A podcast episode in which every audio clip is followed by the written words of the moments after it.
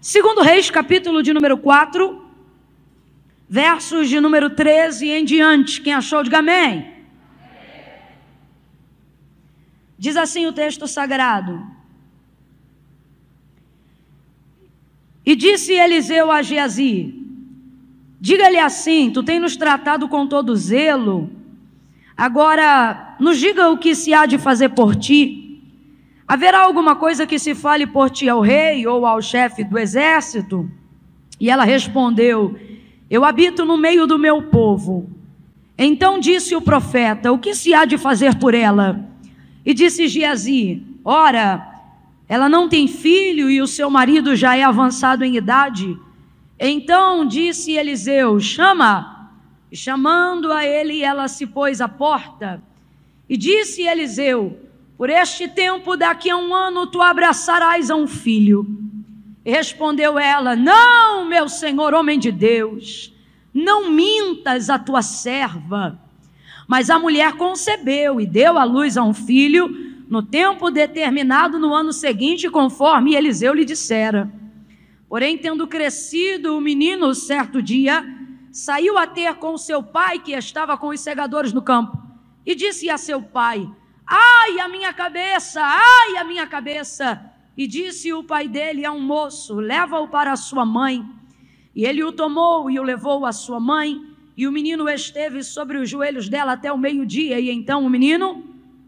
Complete aí para eu saber que você está acompanhando a leitura. E o menino esteve sobre os joelhos dela até o meio-dia, e então o menino subiu ela e o deitou sobre a cama do homem de Deus e fechou a porta e saiu. Chamou então o seu marido e disse: Manda-me um dos moços e uma das jumentas, para que eu corra ao homem de Deus e volte. E perguntou ele: Por que vais a ele hoje, se não é lua nova e nem sábado? E ela disse: Está tudo bem. Então ela albardou a jumenta e disse ao seu moço: Guia anda e não para no teu caminhar, senão somente quando eu te disser. Somente até aqui você diga amém por essa palavra. Coloque a Bíblia aberta sobre o seu colo e imponha as suas duas mãos sobre o seu coração. Se você consegue fazer isso, encurve a sua cabeça aí agora, feche os seus olhos e não abra por nada. Estabeleça uma conexão direta e individual com Deus agora em oração. Peça a Ele agora, na pessoa bendita do Espírito Santo, e entre nos átrios dele agora, em nome de Jesus. Comece a orar, orando e dizendo: Pai, no nome de Jesus. Eu oro agora ao Espírito e te peço, quebranta meu coração, sensibiliza o meu ouvido, para que eu possa, ouvindo a tua voz, discernir a tua vontade para minha vida nesta noite. Porque eu não vim aqui, Senhor, para ver alguém, eu vim aqui para ouvir a tua voz. Como Pedro, eu me coloco diante da tua presença quando ele disse: Para quem iremos nós se só tu tens palavra de vida eterna? Ah, Senhor, Comece a apresentar aí a tua súplica diante de Deus. Eu vou levantar a minha voz em oração, mas eu quero muito que você estabeleça uma conexão direta com o Altíssimo agora. Comece a implorar a Ele, comece a implorar a Ele. Se humilhe diante dEle aí agora. Se humilhe diante do teu Senhor agora. Desça, desça, desça, desça. Desça. Toda oração é um ato de humilhação e peça a Ele: Senhor, fala comigo, fala comigo pela instrumentabilidade da tua serva, fala comigo pelo poder da tua palavra, porque quando tu fala, a terra se move, quando tu fala, os montes estremecem, quando tu fala, a síndrome do pânico perde força, quando o Senhor fala, a depressão é neutralizada, quando o Senhor fala, quem estava perdido se acha, quando o Senhor fala, onde havia confusão, a paz, quando o Senhor fala, cada cadeias caem por terra, porque tudo se move, se remove, se mantém pelo poder da tua palavra que é digna de toda aceitação. Deus amado, eu levanto a minha voz agora em oração com a tua igreja e eu te peço, fala conosco porque a tua palavra é poder, fala conosco porque a tua palavra é verdade, fala conosco, Senhor, porque não é carro, não é dinheiro, não é casa que resolve a nossa vida. Se dinheiro fosse o problema, Senhor, rico não se matava. Mas nós estamos aqui suplicando a tua palavra, porque ainda antes que houvesse dia, o Senhor já existia. E não há quem possa fazer escapar das tuas mãos. Agindo o Senhor, agindo o Senhor não tem dívida, agindo o Senhor não tem enfermidade, agindo o Senhor não tem feitiço, agindo o Senhor não tem encantamento, agindo o Senhor não tem cruzar de dedo, agindo o Senhor não tem malécia, não tem maldição, não tem praga, não tem contenda, agindo o Senhor não tem síndrome do pensamento acelerado, não tem crise de ansiedade que possa contrariar a tua vontade e a execução do teu poder sobre a nossa vida nesta noite. Então fala conosco, Senhor.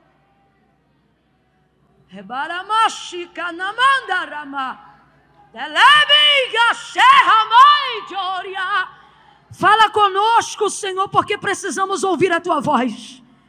Quando o Senhor fala, o nosso coração alcança a paz que excede todo entendimento. Oh Deus, fala conosco. Fala conosco no poder do nome de Jesus. Fala conosco no poder do nome de Jesus. Em nome de Jesus. Quem concorda, diga. Oh Deus. Oh Espírito de Deus. Oh aleluia, aleluia, aleluia. Oh aleluia. Oh aleluia, aleluia. Oh glória, glória, glória. Você veio para assistir ou para participar? Se você veio para assistir, fica olhando. Mas se você veio para participar, glorifica o nome dele. Quando ele fala, a congregação diz: Glória! Oh, aleluia! Aleluia! Oh, aleluia! Aleluia! Glória a Deus! Aleluia! A sunamita é uma mulher rica e extremamente generosa. Lembrando que uma coisa não depende da outra. Ela não é generosa porque é rica. Ela é generosa porque ela é generosa. Porque aquilo que a gente decide ser não pode depender daquilo que a gente tem. Isso é uma realidade tão grande que todas as vezes que eu falo isso, eu me lembro que as ofertas mais significativas que eu recebi, seja na minha vida ou no ministério que o Senhor me confiou, elas não vieram de pessoas que me davam daquilo que lhes sobrava, mas vieram através de pessoas que estavam decididas a compartilhar comigo aquilo que elas tinham.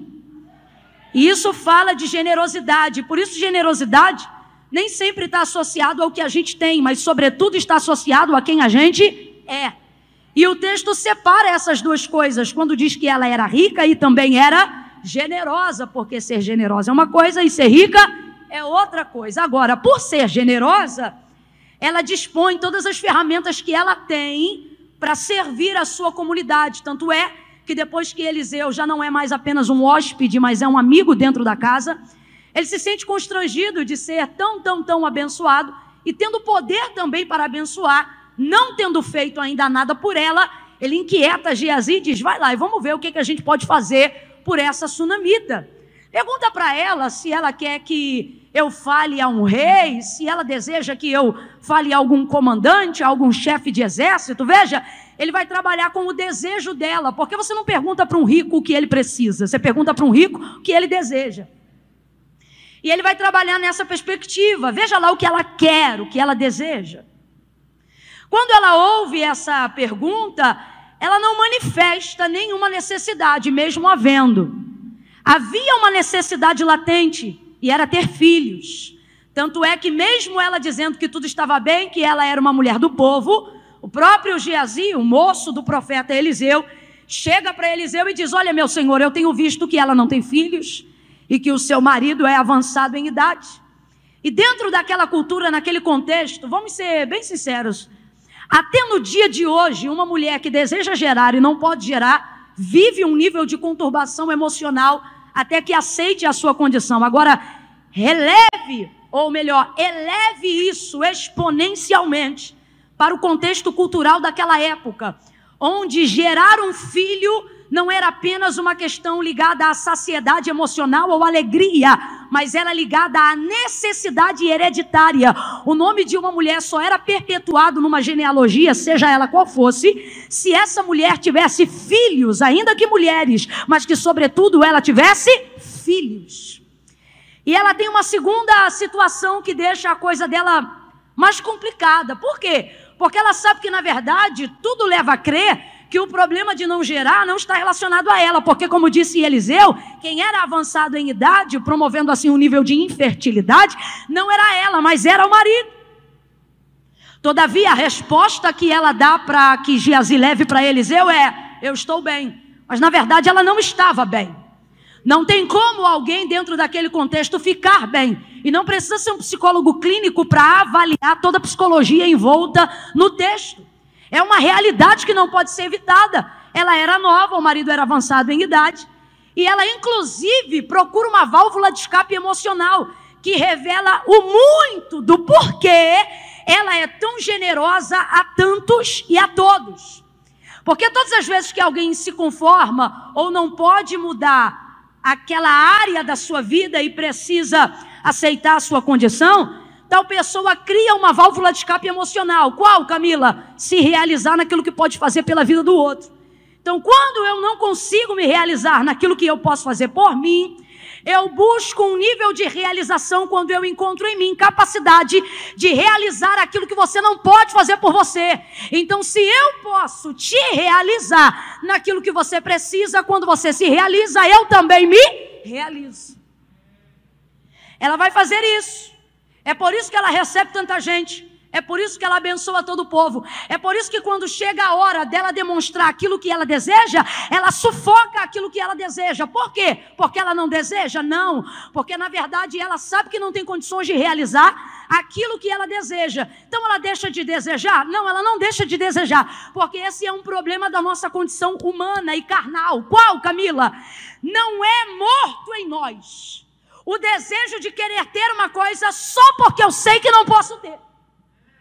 Eu posso ter consciência de que não posso ter, mas isso não é o suficiente para exterminar o meu querer. E isso vai gerar o quê? Vai gerar o que eu chamo de esperança irritante. E o que é a esperança irritante? É a capacidade de compreender a minha condição. Primeiro, eu sei que eu não posso ter aquilo que eu quero. E aonde vem a esperança irritante? Perceber que, mesmo aceitando ou me conformando na condição de não poder ter, eu continuo querendo. E isso vai apertando a gente, vai sufocando a gente. Terceira válvula de escape emocional que o cérebro vai promover para tentar proteger as nossas emoções. Sufoca aquilo que você quer e esquece aquilo que você quer. Porque todas as vezes que você se lembra que quer e não pode ter o que quer, você vai sofrer. Então, como você não quer viver uma vida de frustração, tenta eliminar a expectativa desse sentimento. E a gente até tenta fazer isso. O problema é quando Deus traz um pregador e toca justamente naquilo que a gente quer esquecer. O problema é quando Deus leva um profeta na nossa casa e revela que ele tem poder de fazer o que ele quer, mesmo que eu não queira mais tocar naquilo que eu quero, mas a vida toda me feriu. E me parece que nessa noite o Senhor nos reuniu aqui para tratar um pouco da nossa alma. Por quê? Porque na tricotomia do ser que Deus criou, que somos nós, somos dotados da completude do espírito, alma e corpo. Mas a verdade é que a gente é muito bom de espiritual, a gente é bom de sobrenatural, a gente é bom de falar das coisas do espírito. Mas quando a gente entra na alma, a gente prefere sufocar. Por quê? Porque sabemos que não somos capazes de resolver aquilo que nos aflige. Então a gente segura a emoção. E aí, aquela que já passou dos 30 e não casou ainda, não quer mais falar de casamento. Não porque não quer casar, mas porque esse assunto fere ela. E aí a gente vai encontrando algumas amadas que depois de certo tempo esperando, vivem a constatação do que Salomão disse que acontece. E é por isso que a gente sufoca o sentimento, porque Salomão disse o quê? Que a esperança que se adia faz adoecer o coração. E aí, quando o coração adoece, você chega para alguém que um dia sonhou com casamento, mas ainda não casou, e pergunta para ela, no auge da sua solteirice: E aí, Fulana, vai casar? Ela diz: Ah, não quero mais casar, não, eu já estou com Jesus, estou bem aberta. Eu estou de boa, eu estou tranquilo. Aí o outro que recebeu de Deus a promessa de um ministério frutífero, mas ainda não produziu os frutos que esperava. A gente diz, rapaz, você tem um ministério. Ele diz, não, eu estou tranquilo quanto a isso. Eu não preciso pregar em lugar nenhum. Eu não preciso cantar em lugar nenhum. Eu estou feliz com a minha salvação. E a gente vai desenvolvendo esse tipo de comportamento. Qual? Continuando crente, amando a Deus acima de todas as coisas mas vivendo com Deus uma vida como se pudéssemos nos relacionarmos com Ele, anulando o que sentimos na alma. Tem gente aqui que já nem ora por aquilo que um dia desejou, porque não quer mais gerar expectativa em cima daquilo que não aconteceu até hoje. E aí chega uma hora que a gente diz assim: não, Camila, eu só não faço isso porque eu entreguei para Deus. Não, isso aí é, é, é, é, a sua vontade de querer abandonar aquilo que te fere. Mas, como eu disse no início, a maior dificuldade dessa temporada, quando fazemos isso, quando entramos nessa fase, é que o fato de decidir que eu não vou mais buscar aquilo, não tira de mim o desejo de continuar querendo aquilo. Ela diz: está tudo bem, mas não estava. Ela diz: eu não preciso de nada, mas precisava. Só que o que ela está dizendo é: eu não vou revelar o meu querer, porque eu não quero tocar no assunto que me machuca de novo. Segundo trauma que ela revela, ela não se relaciona com o ofício profético de Eliseu em momento nenhum. Por quê? Porque na verdade ela recebe muita gente em casa e certamente não é a primeira vez que ela está recebendo alguém que se diz ser homem de Deus. Mas o que faz ela construir um quarto para o profeta Eliseu e o que faz ela ter vontade de se relacionar na condição fraterna, de amizade, de aliança entre a casa dela e a casa de Eliseu, não são os dons de Eliseu, não é o ofício profético de Eliseu. Pelo contrário, se você analisar clinicamente e criteriosamente o texto, você vai perceber que ela não se relaciona com o maior profeta da época. Gente, presta atenção. Eliseu tem cara de profeta, voz de profeta, bordão de profeta, moço de profeta, e a capa de Elias está sobre ele. E a virtude dobrada da unção do profeta Elias também está sobre ele. Aonde ele anda, sabem quem é ele. Aonde ele passa, desejam uma oração dele. As pessoas o consultam, os reis o procuram. Houve estabilidade na economia e no exército de Israel. Quando Eliseu se levanta como profeta, o camarada é um aferidor de ambientes. Ele é a estabilidade de uma nação. Mas quando essa mulher olha para ele, ela descarta completamente o ofício profético dele. Você acha isso normal? Claro que não é normal, há um trauma. Que trauma? Vou falar bem rasgado, todo mundo vai entender. Quando a gente começa o nosso relacionamento com o ofício profético, seja profetizando ou, acima de tudo, ouvindo profetas, se a gente ouve uma marcha na igreja, a gente já se concentra e fica, ai Senhor, que seja para mim. Ai Senhor, fala comigo. Ai Senhor, traz o profeta aqui. Profeta mal bota a mão no nosso ombro, a gente já diz, é Deus, é verdade. O desejo de ouvir Deus é tão grande, mas depois de um tempo, dependendo da quantidade de coisas que a gente ouve, quando já ouve o barulho da marcha, a gente já começa a fazer oração ao contrário. Não vem não, hein? Não vem não que eu não estou para palhaçada hoje. Não vem não que eu não quero... Essa mulher aqui, vou falar bem rasgado, todo mundo vai entender. Ela está cansada de receber gente ó, que bate palminha e diz, conta 30 dias. E ela conta 30, conta 60, conta 90 e não acontece nada. Você acha que ela nunca desejou um filho? Você acha que ela não identifica alguém que é profeta? Ela identifica. Mas ela não se relaciona com o ministério profético de Eliseu. Por quê? Porque há uma confusão na mente dela sobre isso. A maior prova do que eu estou vos dizendo é que quando ele traz a maior notícia que ela vai ter na vida, dizendo que ela vai conceber e vai dar à luz a um filho, ao invés de dizer glória, ela diz não! Não, meu Senhor. Olha, olha isso. Homem de Deus, não mintas. Aí eu te pergunto: pode um homem de Deus ser um mentiroso? Pode um homem de Deus ser mentiroso? Mas que confusão é essa que está na cabeça dela? Que um homem de Deus também pode ser mentiroso? Eu vou te dizer por que, essa confusão está na cabeça dela. Porque pode um homem de Deus ser mentiroso, gente? Mas pode um mentiroso dizer que é homem de Deus? Vou falar bem rasgado e quem é ligado vai entender. Ela está cansada de receber gente que acha que para pagar o café da manhã tem que profetizar. Ela está cansada de receber gente que acha que para pagar a estadia tem que profetizar. Ela está cansada de gente que usa o dom para ocultar o caráter. Por isso que quando ela decide construir o quarto para Eliseu, ela diz: marido, vamos construir um quarto para ele, porque ele é profeta? Não, porque eu tenho visto que este homem é santo. Olha a preocupação dela. Ela sabe quem é Eliseu. Ela sabe que ele ora no mesmo Carmelo que Elias fez descer fogo. Mas ela não pede para ele uma oração. Ela não se submete ao ofício profético e nem fala, fala a verdade. Quem aqui conhecendo um profeta que tem a chave do céu, igual Eliseu, recebe ele em casa, vê ele ir embora e não pede uma oração. Irmão, a gente serve, bota a cama, monta a mesa, ajuda, na hora de ir embora, a gente chega humildemente e diz: Então, profeta,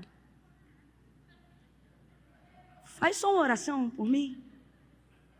Sim ou não? Sim ou não?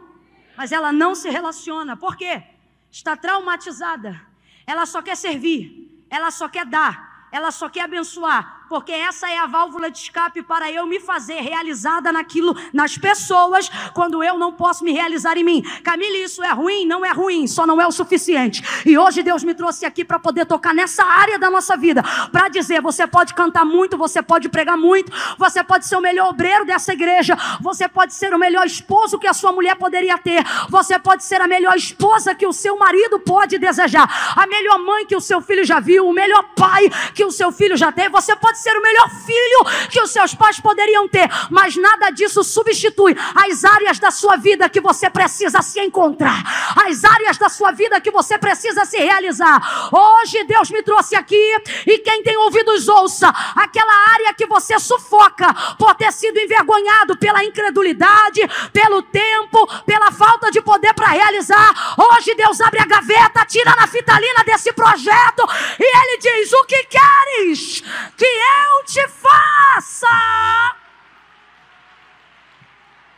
Você pode ajudar muita gente. Você pode ser uma bênção.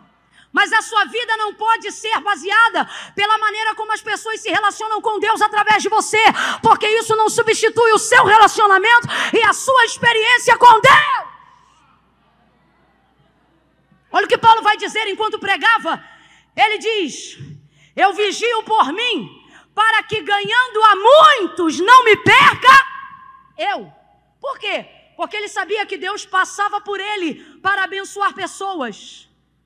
Mas isso não poderia substituir o fato de que Deus falasse diretamente com ele para reter algo para a vida dele. Eu vou tentar traduzir isso em Mateus capítulo de número 14. Vamos aqui falar da alma de Jesus, independente da sua divindade. Ouça isso. O texto diz em Mateus 14 que Jesus acaba de saber da morte de João Batista. Quem está comigo, diga amém. amém. O texto diz assim: E ouvindo isto, isto o quê? Que a cabeça de João Batista havia sido posta num prato. Seu primo, mais do que isso, ele diz: João é meu amigo do qual nascido do ventre de mulher igual a João antes dele não houve, e depois dele igual jamais haverá. Ele dá testemunho de João Batista para o povo e diz assim: ele é um anjo. Há um relacionamento forte, profético, sanguíneo, intencional e de afinidade entre Jesus e João. E aonde isso fica ainda mais provado, o texto diz que quando ele sabe da morte de João Batista, ele decide se apartar do povo porque quer ficar sozinho, diz o texto. Completa para mim, por favor. Jesus quer ficar? Jesus quer ficar? Isso não é coincidência, é necessidade de dor, necessidade de tristeza, necessidade de reconhecimento de uma alma aflita. E o texto diz que ele entra dentro do barco e atravessa o outro lado, caminhando na beirada pelo lago de Genezaré. Quando o povo, a multidão que o seguia, vê ele entrando dentro do barco, enquanto ele vai pela água, o povo segue a pé e caminha cerca de oito quilômetros debaixo de um sol escaldante, com a sandália cheia de areia. Quando Jesus Jesus vai colocar o pé para fora do barco, o povo já está tudo ali. Na praia, esperando ele descer. Aí o texto diz que ele se move de compaixão, porque vê no olhar do povo a fome, vê no olhar do povo a necessidade. O que, que ele faz? Ele prega, ele ministra. E na hora que os discípulos dizem, manda embora, ele diz, sem se alimentar, não. Cinco pães e dois peixinhos, ele consagra, multiplica. Mais de cinco mil pessoas comem. O texto segue dizendo assim: e todos ficaram satisfeitos. Olha isso, e todos ficaram Aí eu te pergunto, se você sabe, qual foi a intenção de Jesus em ir para lá? A intenção de Jesus foi fazer milagre? A intenção de Jesus foi pregar aquela tarde? Não, o texto diz que ele foi para lá porque ele queria ficar. Vem, gente, ele queria ficar, mas não ficou. Curou, operou, multiplicou, pregou. Aí o texto diz: e todos ficaram satisfeitos. Aí agora eu te pergunto: todos ficaram? Tem alguém ali que não está satisfeita. Por quê? Porque não foi fazer o que precisava fazer. Quem é essa pessoa? Quem é? Aí ele diz para os discípulos: manda todo mundo embora. Por que manda todo mundo embora? Porque eu não, eu fiz milagre, fiz, eu preguei, preguei, eu multipliquei, multipliquei, mas eu vim aqui para ficar? A necessidade da alma dele, ele precisava orar sozinho. Aí ele diz: manda todo mundo embora. Aí os discípulos mandam embora. Aí os discípulos voltam para ficar com ele e ele diz: Vão vocês também, porque eu quero ficar. Vem, gente, eu quero ficar. Jesus orou sozinho e ficou sozinho, porque até o Filho de Deus sabe que por mais que você faça pelos outros, isso não tem poder de substituir aquilo que você precisa fazer por si mesmo. Volta para 2 Reis 4. Por que, que ela não quer dizer o que deseja para si mesma? Porque já foi confrontada várias vezes em não realizar o que desejava. Então ela parou de desejar? Não, ela só parou de manifestar que quer o que ainda deseja. E é isso que nós temos feito com algumas coisas dentro da nossa alma, fingindo que a gente não quer, fingindo que a gente não sente, fingindo que a gente não deseja, fingindo que a gente não foi chamado por Deus. Por quê? Porque a gente não acredita? Não, porque eu liguei a válvula de escape, eu vou ser bênção para os outros, mesmo que eu não possa fazer nada por mim. E você pensa, Deus vai amar tanto o que eu faço que vai ficar tudo bem. Mas hoje Ele me trouxe aqui para te dizer: o que você faz pelos outros não vai substituir aquilo que você precisa fazer por você. traumatizada, acostumada a dizer que tudo vai bem quando está tudo um horror. Se tu pensas que esta santidade agrada a Deus, isto é falso e é apenas religiosidade. A Bíblia diz que um coração contrito e quebrantado, Deus não despreza. Deus prefere uma oração que revela a dor do que uma oração que faz a dor ficar velada, escondida, subliminada. Eliseu diz então, e ele não pergunta agora se ela quer, ele libera a palavra. Ele diz: Geazi, traz ela aqui. Aí ela para na porta do quarto que ela fez para ele. E ele diz: Neste tempo determinado tu conceberás e tu darás à luz a um filho.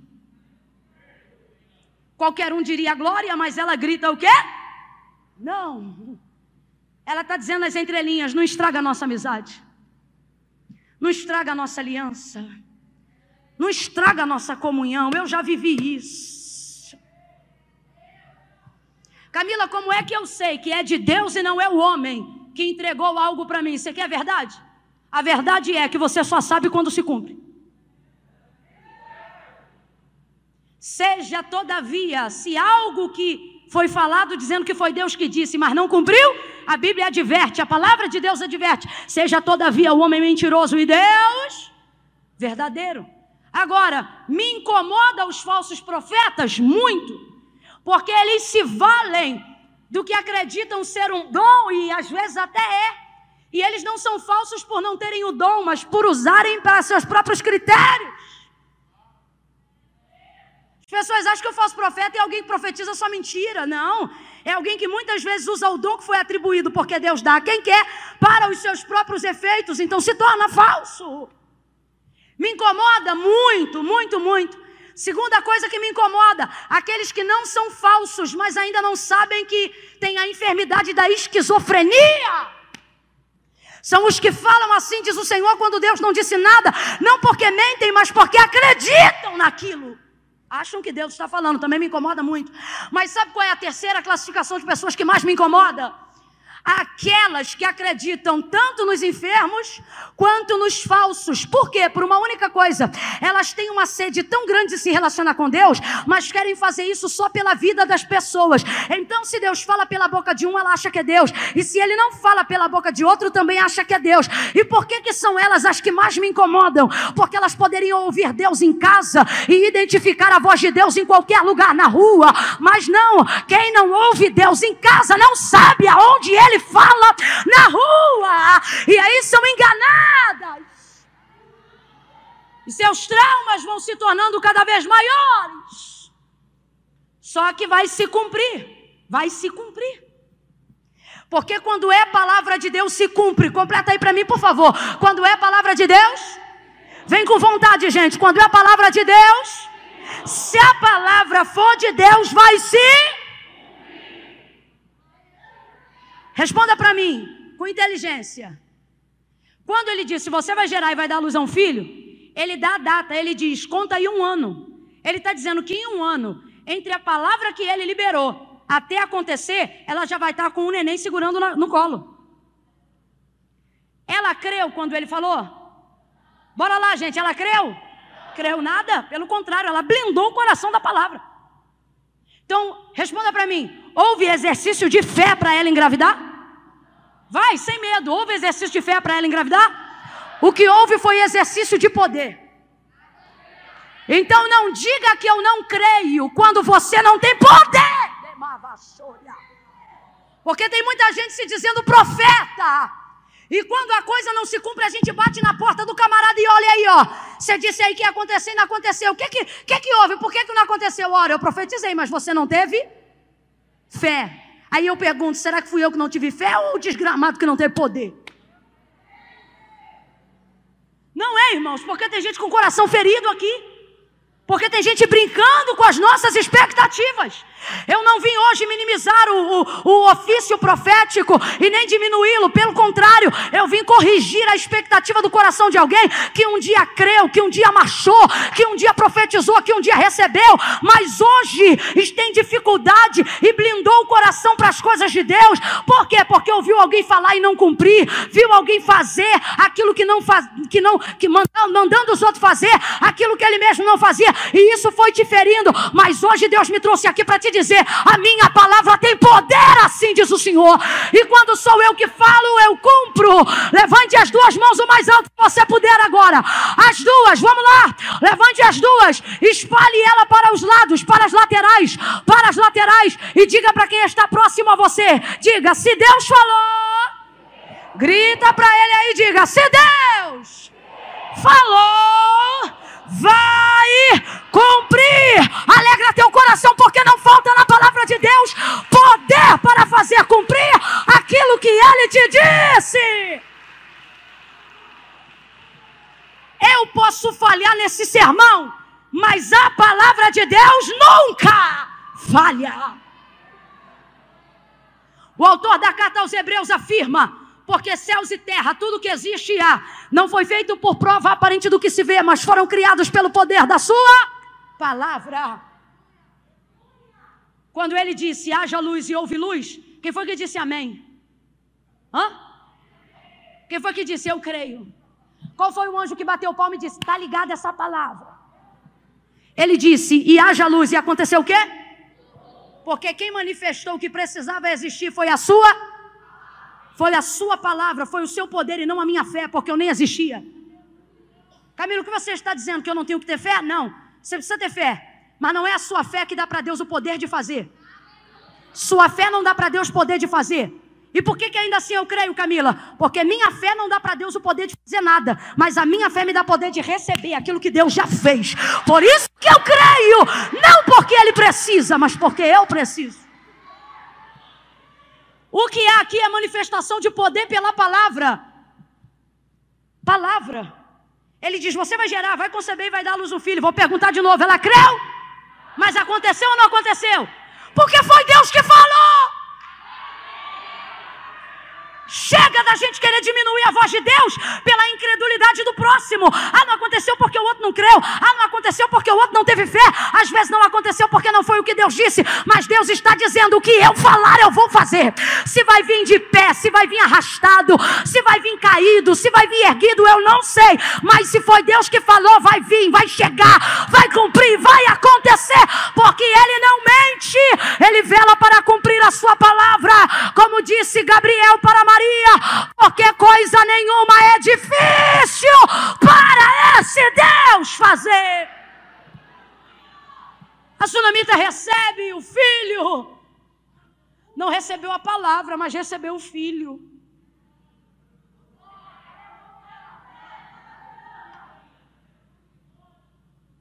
Mas eu vou mais além. Sabe o que eu acredito que aconteceu aqui?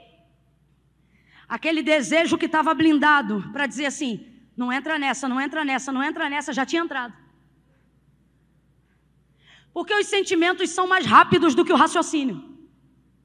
Você sente primeiro, aí se você pensar, você organiza o sentimento. E é isso que nos torna racionais. Amém? Então tem coisa que você ouve que a razão diz assim: não creia, mas o espírito já recebeu. Cabo de um ano o menino nasce. Aí a gente vai ter aqui uma data de relacionamento entre Eliseu e essa casa. Como acredita-se dentro da cultura judaizante ou hebraica que alguém, sendo criança ainda, só pode ir para a rua a partir dos 12 anos de idade no que tange ao trabalho com o pai? A gente acredita que esse menino tinha por aí, por volta de uns 12 anos de idade. Senão não poderia ter saído, não teria autorização do seu pai. Então veja aí, só de crescimento o menino deve ter uns 12 anos de idade. É muito relacionamento entre Eliseu e essa mulher. Nós vamos datar aqui, afirmar com certeza, mais de 10 anos de amizade. Aí o menino sai um dia, lembrando, esse menino é a conceição de alguém que não podia ter filhos do marido. Então, se ele, se o marido não podia fazer gerar a sua esposa, significa que esse menino só nasceu para cumprir a palavra. Isso torna ele o quê? Uma promessa. Então esse menino é o quê, gente? Vamos embora, meu povo. Esse menino é o quê? É uma promessa esse menino. Ele não era normal. Ele não foi obra do acaso e nem por fertilidade natural. Esse menino nasceu porque sobre a vida da mãe dele um homem de Deus liberou uma palavra e Deus cumpriu. Então preste atenção, não se esqueça disso. Esse menino é promessa. Mas Deus me trouxe hoje aqui para dizer: eu não quero você ansioso acerca das promessas que eu te fiz. Por quê? Porque as promessas estão seguras quando estão na mão de Deus. Se são promessas, são responsabilidade de Deus. Preste atenção, eu vou repetir. Se são promessas, são responsabilidade de Deus e não nossa. Se eu te faço uma promessa, não é você que tem que fazer cumprir. Se eu te faço uma promessa, quem tem que fazer cumprir sou eu. Se eu disser assim, olha, amanhã eu vou na sua casa e fique tranquilo que eu vou levar o frango, a batata e a Coca-Cola. Quem tem que chegar lá com o frango, a batata e a Coca-Cola? Eu. Quem vai receber? Não, quem prometeu. A responsabilidade de fazer cumprir uma promessa nunca é minha, sempre é de quem faz. E se foi Deus que fez, a responsabilidade de fazer cumprir é de quem? É de Deus. Então, todas as vezes que Deus te fizer uma promessa, ela está segura. Por quê? Porque tem a garantia. Quem foi que deu? Que fez? E Deus falha? Mente? Erra? Vacila? Dorme? Eu já estava adorando o nome dele, só de saber que eu sirvo um Deus que não falha, não mente, não erra, não dorme, não vacila. Mas veja, enquanto é promessa, está com Deus. Quando se cumpre, não é mais de Deus, agora é de quem? Agora é meu, agora é minha. O filho era de Deus enquanto era promessa, depois que se cumpriu, o filho é de quem agora? É dela. Sabe por quê? Deus não vai ocupar na minha vida o lugar que tem que ser ocupado por mim. É assim que Deus quer se relacionar com o homem desde que o mundo é mundo. Olha isso, gente. Presta atenção nisso. Lá no início do princípio da criação, Deus fez todos os animais. Mas ele disse assim Adão: O nome que você der é o nome que vai se chamar. Deus teria nomes mais bonitos para dar aos animais, sim ou não? Mas Ele está dando a Adão noção de responsabilidade. Ele está dizendo: o nome que você der, o nome que vai ficar. Se der nome bonito, vai ficar? E se der nome feio, vai ficar? Porque a responsabilidade é? Mas quem fez os animais? Mas ele colocou agora na mão de quem? Se fizer bem, vai ser bem feito. E se fizer mal, vai ficar mal? Porque a responsabilidade agora é? Mas quem criou os animais? Volta para cá e você vai entender. A gente tem que parar com essa mania de estigmatizar e de ser crente místico. De achar que se foi Deus que fez aquele negócio tem que dar certo a vida toda. Você acredita que tem gente que validou a sua ingressão nesse culto, mas não chegou aqui porque deu um probleminha no meio do caminho, aí ele pensou: ah, então não é de Deus eu ir. Você imagina se os mártires do Evangelho fossem místicos, como alguns cristãos são? Ah, porque se aquela porta fechou, não era de Deus eu entrar. Ah, porque se o fulano ali caiu, não era de Deus eu ir. Ah, porque se meu carro deu problema, então eu não tinha que chegar. É, tua vida não é guiada por horóscopo. Tua vida não é guiada por gnomos. Tua vida não é guiada por cosmos. Tua vida é guiada pela palavra. E quando Deus libera uma palavra e cumpre, Ele confia na sua responsabilidade. De fazer o que, Camila? De gerir aquilo que ele te deu. Volta lá para o princípio e você vai entender. Adão dá nome para todos os animais. Completa para mim. Ele dá nome para todos os. Para todos os. Ele sabe que ele não é bicho? Sabe ou não sabe? Claro que sabe, gente. Deus fez o homem racional. Ele sabe que ele não é animal. Tanto é que o texto diz que, todavia, ele procurava alguém que lhe fosse sua igual, mas ele não porque não existia. Então ele sabe que ele é único, por isso ele procura uma igual. Quem procura é Adão, Deus não procura o que não existe. Aí, estado de sono profundo, costela, mulher. Ele levanta e diz: finalmente, agora sim, osso dos meus ossos e carne da minha carne, chama-se-á mulher, porquanto do homem então ele sabe que ele é bicho? Que não é bicho? Sabe ou não sabe? Ele sabe que ele é homem. E agora ele olha para ela e diz: Por ser minha igual, porém fêmea, chamar-se-á. Deus mandou ele dar nome para gente? Deus mandou ele dar nome para ser humano? Deus mandou ele dar nome para quem? Se ele sabe que ele não é bicho, ele também sabe que ela também não é, mas ele dá nome para ela. Aí só não vigiar. A feminista que quer morar dentro da gente se manifesta. E diz: como é que pode? Quem ele pensa que é? Para dar nome para ela, ela não é bicho. Deus só mandou dar nome para bicho, mas o que, que Deus estava fazendo? Dando para ele noções de responsabilidade enquanto ele nomeava os animais. Por quê? Porque o princípio de Deus é fazer o homem obedecê-lo e conhecê-lo de maneira tão incondicional que ele comece fazendo tudo o que Deus manda, tudo o que Deus manda, tudo o que Deus manda. Por quê? Porque isso é treinamento. Quando o homem aprende a fazer tudo o que Deus manda, ele aprende o que Deus quer, sem que Deus tenha que mandar fazer. É por isso que lá no Novo Testamento, Jesus, no primeiro ano, chama seus discípulos de servos. No segundo ano, chama seus discípulos de servos. No terceiro ano, depois da ressurreição, ele levanta e usa esse advérbio aqui de tempo. Olha, ele diz assim: agora. Por que não antes? Porque eu só posso dizer o que eu vou dizer agora. E o que ele disse? Ele disse assim: agora não vos chamamos mais servos. Porque o servo não sabe por que faz, ele só obedece.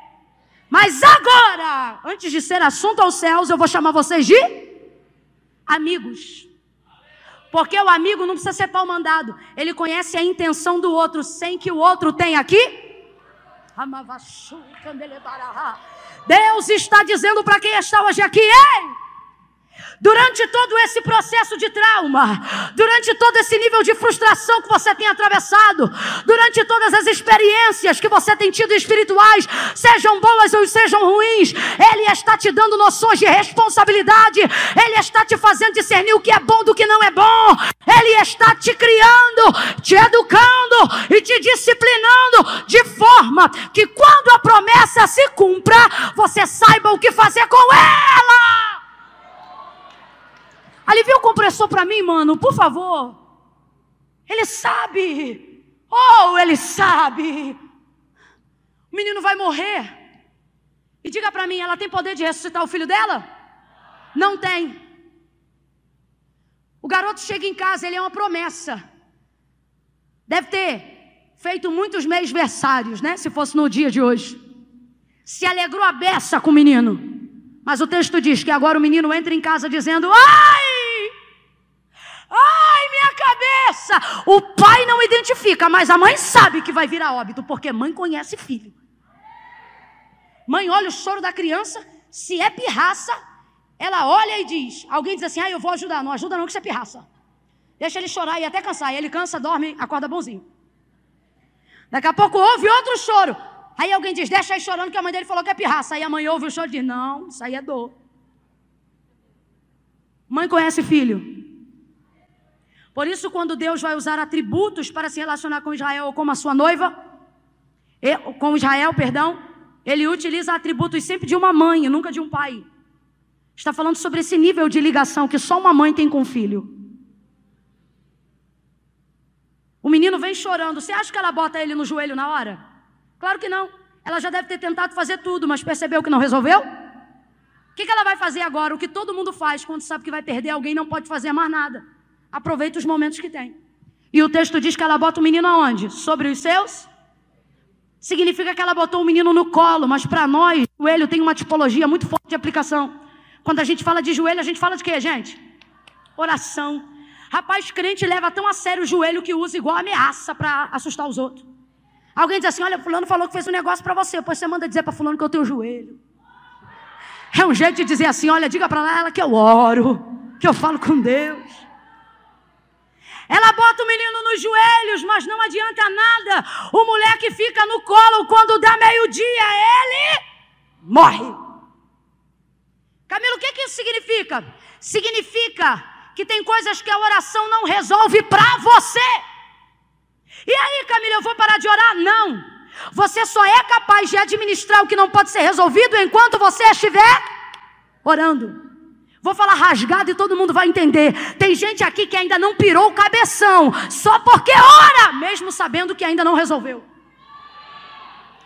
Tem gente aqui que só não perdeu a estribeira, porque joga a ansiedade no altar da oração, joga a crise no altar da oração, joga a traição no altar da oração, joga a decepção no altar da oração. O luto de um filho que enterrou, o luto de um marido que perdeu, só consegue estar tá viva falando, andando, comendo, vestindo, calçando. Aí alguém pergunta: trouxe o marido de volta, minha filha? Não, mas estou orando para? Para administrar o luto, porque todas as vezes que Deus não me der poder para resolver, Ele vai me dar graça para administrar até que ele resolva. Eu vou contar de um a três. Olhe para quem está ao seu lado e você vai gritar. Camila, eu não gosto de gritar. Você não vai gostar outro dia. Hoje tu vai gritar. Não, mas é que eu não gosto. Não, hoje tu vai gritar. Porque alguém precisa ouvir. Quando eu disser três, você vai gritar desse jeito. Administra, ok? É um, é dois, é três. Grita. Fala para o outro de novo. Vai. Você precisa entender, filho, que existem circunstâncias na sua vida que não lhe foi concedido o poder de dar solução. Mas essa desgraça desse egocentrismo da nossa natureza caída. Hum. E isso aqui é principal entre os cristãos. Por quê? Porque conhecem um Deus que tudo resolve, então eles não aceitam que situações fiquem sem solução. Se eu conheço quem pode, se eu sei que ele pode, não, isso aqui tem que ser resolvido. A vaidade de resolver o que não me cabe está custando de algumas pessoas aqui cabelo, estômago. Tem crise de ansiedade, síndrome do pânico, depressão, que precisa da reposição e da composição de substâncias neurais, cerebrais. Pode ser uma questão hormonal, uma questão neural, tem que tomar remedinho sim, vai ter que botar um negocinho embaixo da língua, para de preconceito e de bobeira, administra. Agora, tem outras aqui que poderiam ser resolvidas. Esse cabelo já era para ter parado de cair, essa gastrite nervosa já era para ter parado de atacar. Esse choque no casamento e na vida conjugal, esse atrito relacional entre você e a sua família, vai ver, não precisava nem de psicólogo para isso, sabe por quê? Era só você entender que não te cabe a solução, mas não, você quer resolver tudo. Porque eu sou crente, porque eu sou mulher de Deus, porque eu sou homem de Deus, porque eu tenho que botar a casa em ordem, porque eu tenho que arrumar tudo, mas hoje Deus me trouxe aqui para tirar um fardo da tua mente. E Ele está dizendo: ei, ei, nem tudo cabe solução a você. Responda aí, gente, responda. Colocar o menino no colo, trouxe o menino de volta? Fala a verdade. Tem coisas que enquanto a gente ora são resolvidas como a gente queria mas a gente não para de orar. Por quê? Porque é dessa forma que a gente consegue organizar os pensamentos, administrar a forma que a gente vai conviver com aquilo que não nos foi dado poder para resolver. Está na hora da gente atingir essa maturidade. Você está querendo espiritualizar tudo. E Deus está dizendo para alguém: Isso aí não é espiritual, não. Isso aí é só você ter maturidade e entender que você pode orar todo dia. Olha para mim que eu vou falar bem direitinho. Você pode orar todo dia, mas tu não tem poder de salvar ninguém, tá ligado? Ninguém. Pode orar e jejuar toda noite. Você não salva, você não cura, você não liberta, só tem um nome, uma pessoa que faz isso. Só Jesus cura, só Jesus salva, só Jesus livra, só Jesus batiza, só Jesus ressuscita. Você tem que parar de acreditar na ideia de que a oração é um método solucionador para tudo. É por isso que tem uma cambada, porque isso não é povo, é cambada, que só faz campanha e depois que recebe a vitória vai embora. Por quê? Porque para eles relacionamento com Deus é baseado na necessidade e para nós, para nós é baseado no amor. Para o sol ele é criador, para os anjos ele é Senhor. Mas quando Pedro disse, nos ensina a se relacionar com Deus, como os discípulos de João Batista aprenderam. Ensina-nos uma oração. Jesus não vai apresentar o Senhor, o Criador, nem El Shaddai, nem Adonai. Ele diz: entre no quarto e diga: Pai nosso, Pai nosso, que está no céu. Quem aqui é pai ou mãe, levante a mão. Você entrega a conta e o boleto do mês na mão do teu filho? Não, porque você é consciente das suas responsabilidades. Deus está dizendo: você só gasta tempo comigo baseado em necessidade porque não me vê como pai. Porque se você entendesse quem eu sou na tua vida, você nem gastava tempo do teu relacionamento para me pedir coisa que eu sei que tenho que fazer sem você me pedir.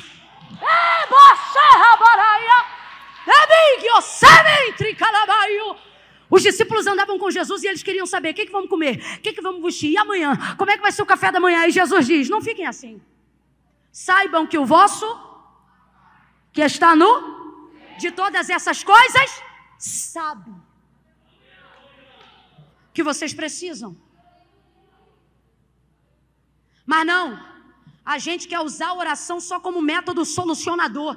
Aí é por isso que vem vindo aí mas nós vamos interromper esse fluxo. Uma geração de gente melindrosa que não aguenta um leito, não aguenta uma falência, não aguenta quebrar na empresa, não aguenta um marido não crente. Aí pega uma promessa que Deus fez e diz assim: é de Deus enquanto tá bom, mas quando entra gemendo, ai, ai!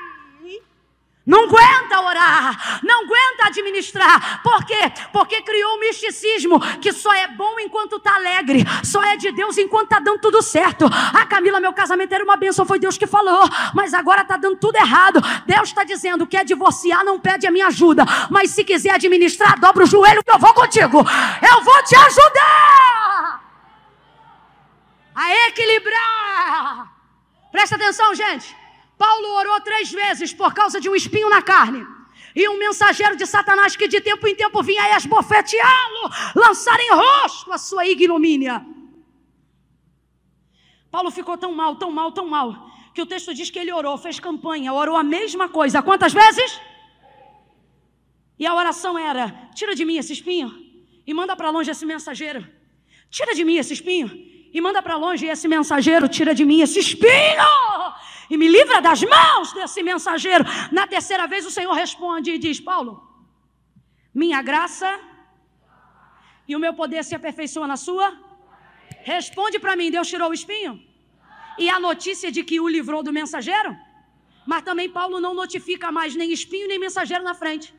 Porque tem coisa que só dói porque eu me viro contra. Quando eu aprendo a administrar, aquilo não me machuca mais. Aquilo não é mais um problema para eu carregar. Ele disse: Eu orei três vezes. Então vou perguntar de novo: a oração dele resolveu como ele queria, mas deu a ele toda a graça que ele precisava para.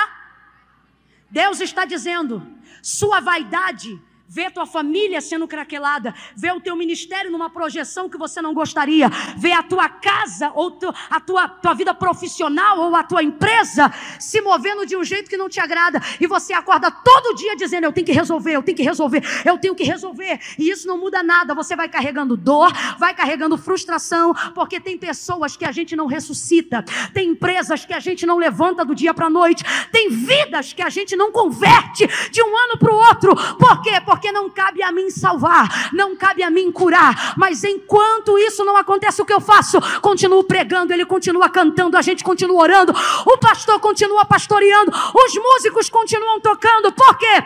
Porque não importa se eu não posso resolver, se eu não posso resolver, é porque não está comigo a solução, mas não ter a solução não tira de mim a capacidade de administração. Enquanto ele não resolve, eu administro. Olha de novo aí para alguém com a boca dentro da máscara. Diga para essa pessoa: administra. Administra.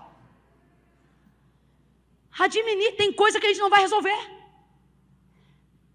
E não é a falta de solução que te consome, é a vontade de resolver que te consome. Se você usasse o que você tem, você não ia dar tanto valor ao que você não tem. O problema é que você só olha para o que não tem, para o que não pode, para o que não faz. E Deus está dizendo: se você olhasse para o que você tem, você ia ver que tem o suficiente para acordar feliz, para dormir bem. Camila, mas tem problema, trem, mas está tudo administrado. Está tudo sendo administrado. Quanta gente deixando de administrar só porque não tinha o poder de resolver. Marcos capítulo 5, a mulher do fluxo de sangue. Quem já ouviu falar dessa mulher que há 12 anos sangrava? Quem já ouviu falar? 12 anos sangrando numa época que não tem transfusão sanguínea.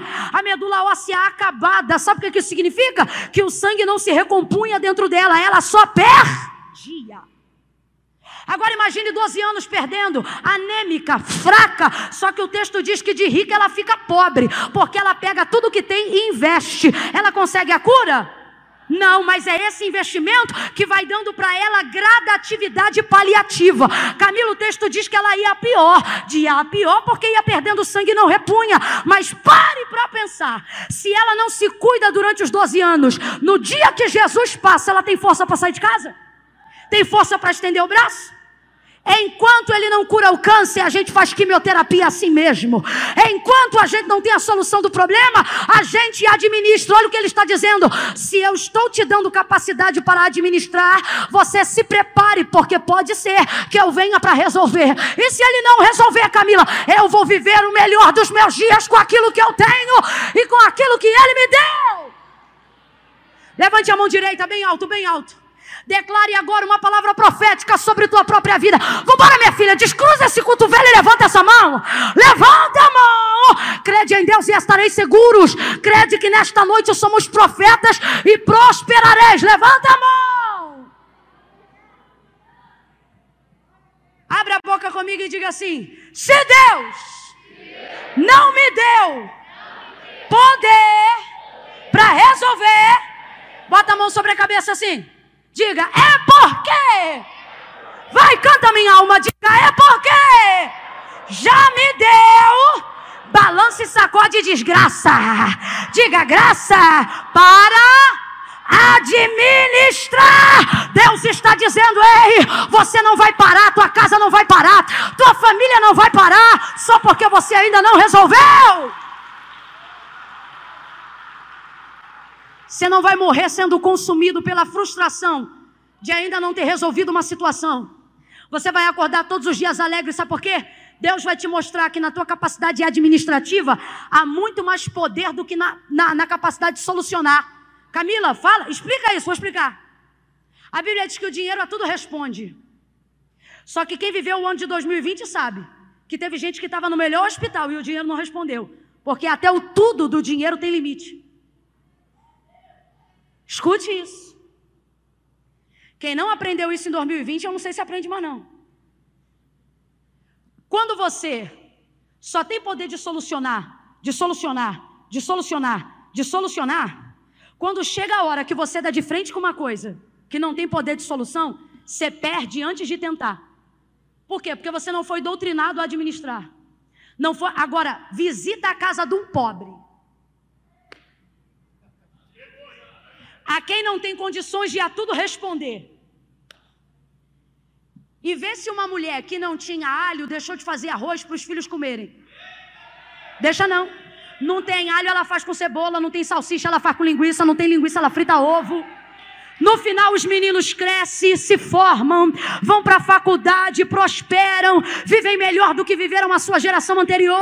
Às vezes a gente olha a gente que hoje chamamos de emergente, mas veio de lugar pobre, de casa de pau a pique, de carro que precisava ser empurrado na rua. Hoje está de Discovery, de Range Rover, de BMW, mas sabe como é que troca a correia de um Fusca? Sabe como é que se coloca água num carburador? Se o carro falhar, sabe andar de ônibus, sabe entrar no metrô.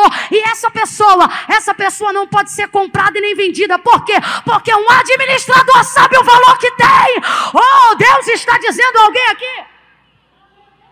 Olhe para a vida de um filho cujo pai dá tudo o que ele quer. Ele vai formar um adulto que não está preparado para viver a vida.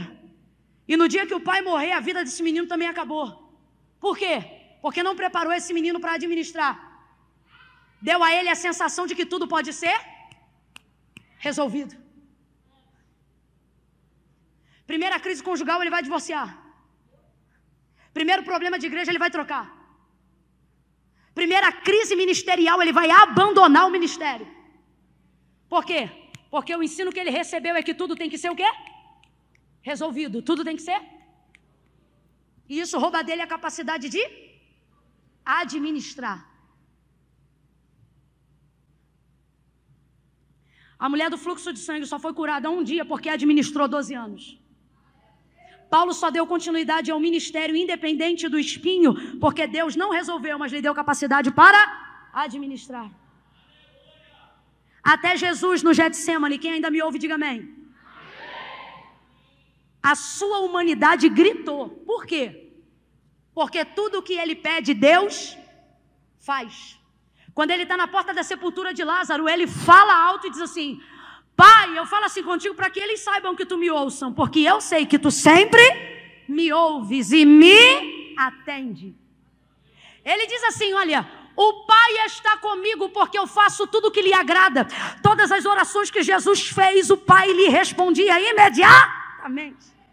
Só que no Getsemane ele dobra o joelho e ele diz assim: pode tocar alguma coisa aí que é para ficar mais fácil de descer, que está ficando difícil.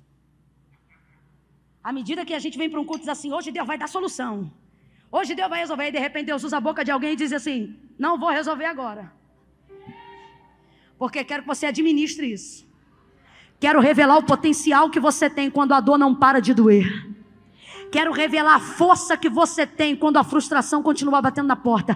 Quero revelar o tamanho da fé que você tem quando não acontece tudo o que você espera e mesmo assim você continua crendo.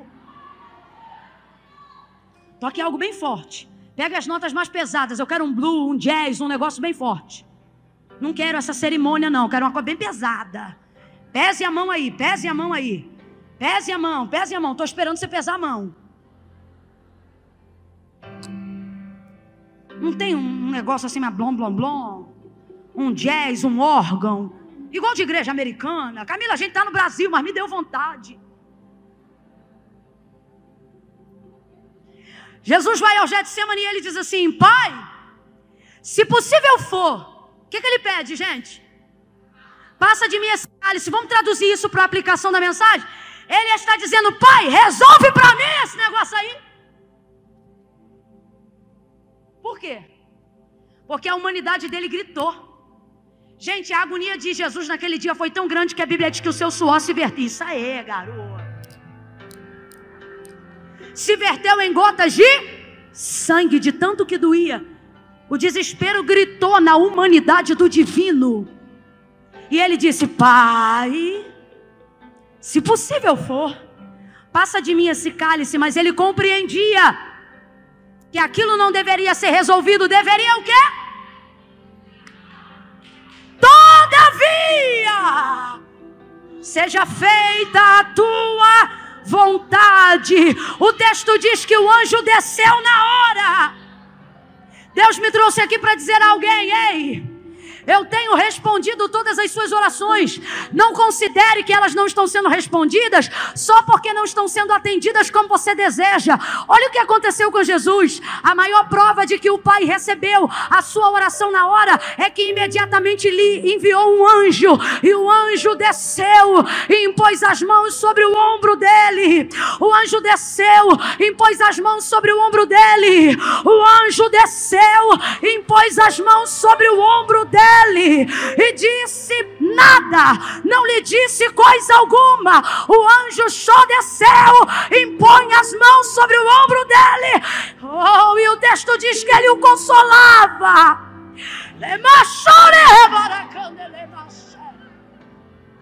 Ele o consolava. Quando Jesus vê o anjo, ele não se alegra. Quando Jesus vê o anjo, ele não celebra. Quando Jesus vê o anjo, o texto diz: e vendo o anjo, chorou mais profundamente.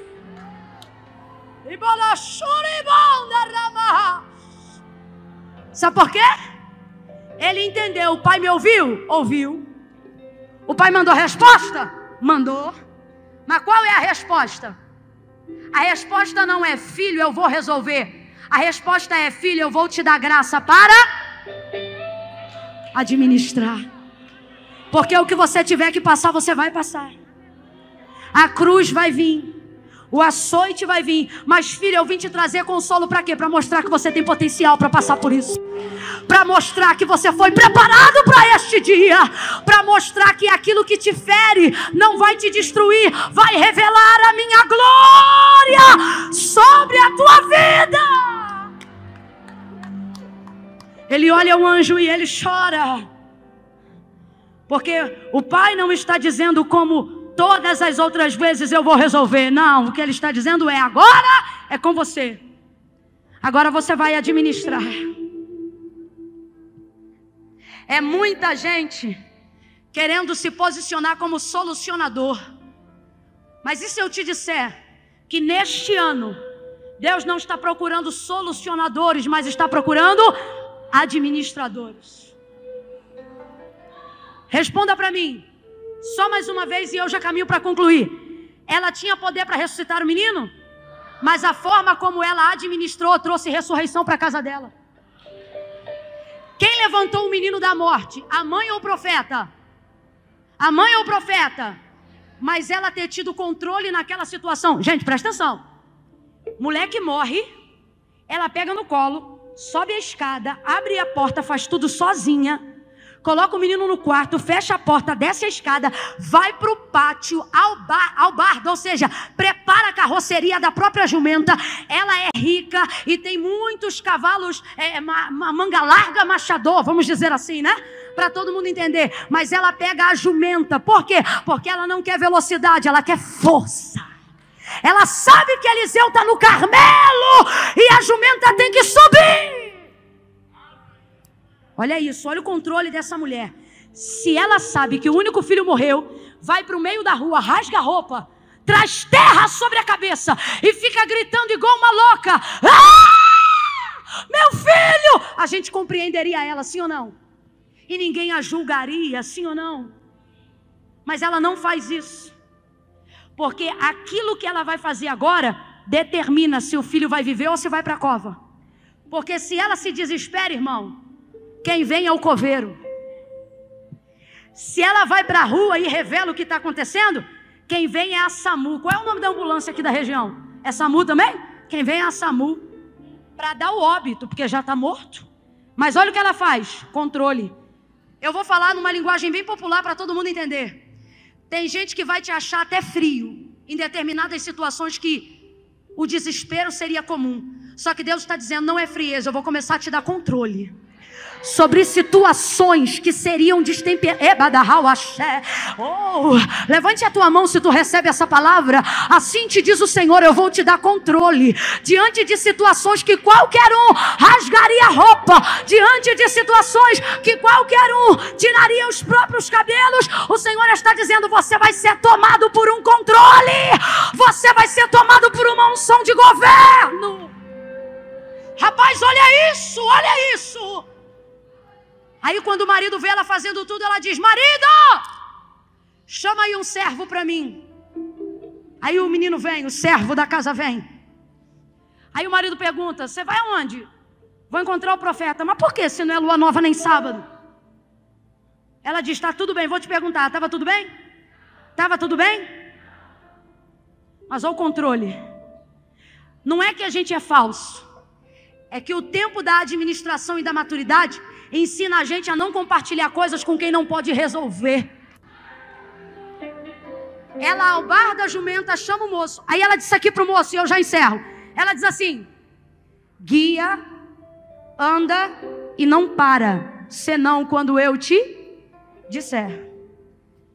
Ela prepara a jumenta e determina onde vai. Para onde ela vai? Para o Carmelo encontrar com Eliseu. Por quê? Porque ela não tem o poder de solucionar mas ela sabe que se administrar pode trazer quem pode resolver. Então veja bem, ela não tem, mas sabe quem tem. Ela não faz, mas sabe quem faz. Ela sabe quem ele é, aonde ele está e o que ele pode fazer. Eu vou repetir. Ela sabe quem ele é, aonde ele está e o que ele pode fazer. Sabe por que, a despeito dos problemas do desemprego, da enfermidade, do luto, você está hoje aqui? Porque você sabe quem ele é, aonde ele está e o que ele pode fazer. Mas uma ressalva. Uma ressalva. Ela diz assim: guia, anda e não para, senão quando eu te disser. Sabe o que significa? Que ela escolhe o transporte, a jumenta. Ela prepara o instrumento, o carro. E ela chama ajuda. Mas não deixa o socorrista determinar sobre a direção. Olha o que ela diz. Ela, para você entender, ela pega a rédea e bota na mão do servo. Ela está dizendo: quem vai guiar é você, mas quem vai dirigir sou eu. Guia, anda e não para, senão quando eu te.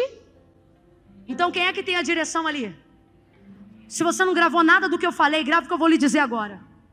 Não permita com que a necessidade de ter ajuda no processo que você está passando dê a essa pessoa a autonomia de dizer aonde você tem que ir.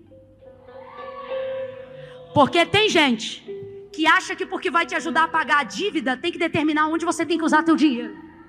Porque tem gente que acha que porque vai ajudar a cuidar dos teus filhos tem que se meter na maneira como você educa.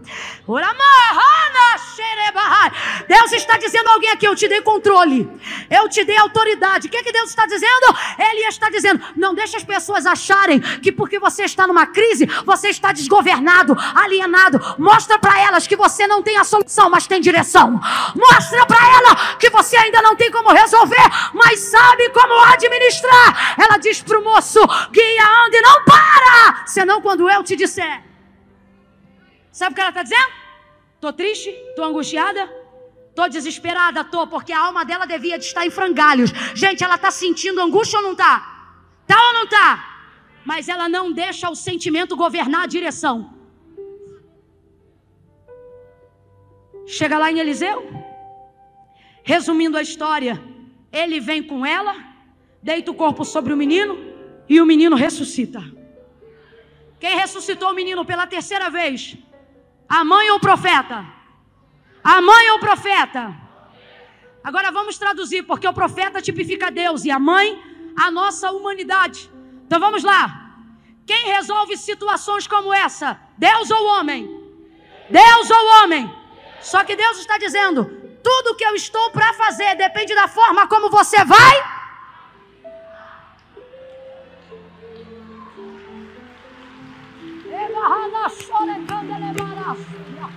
Misture essas palmas com glória a Deus e aleluia. Porque Jesus veio curar os teus traumas. Hoje ele veio visitar a tua alma.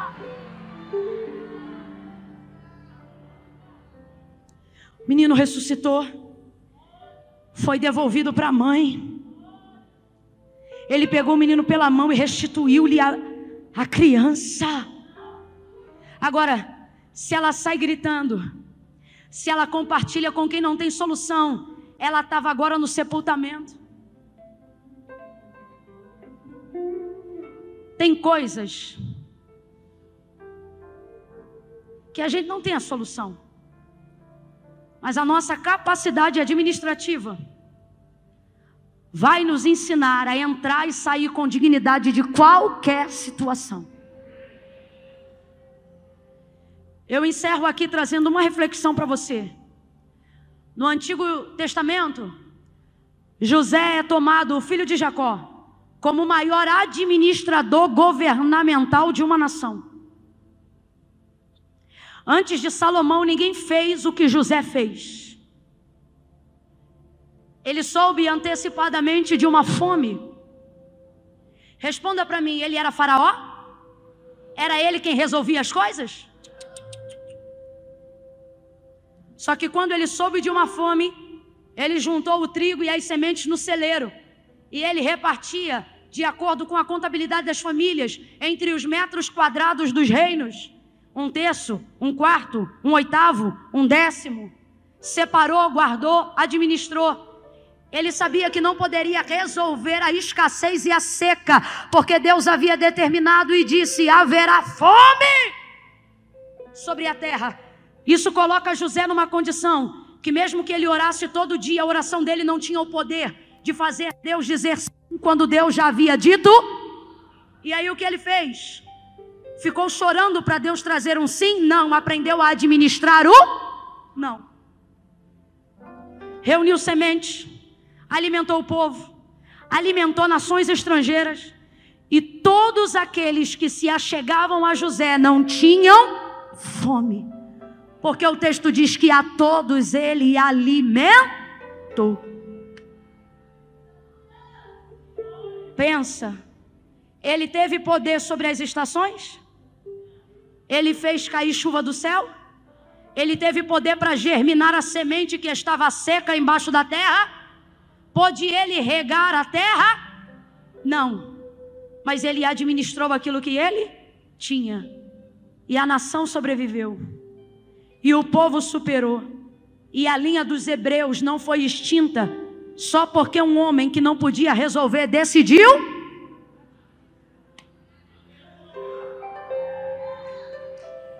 Saia daqui hoje com alívio na alma de que você não tem obrigação, porque não tem poder para resolver tudo. Mas se você não está podendo resolver, é porque Deus já te deu graça para.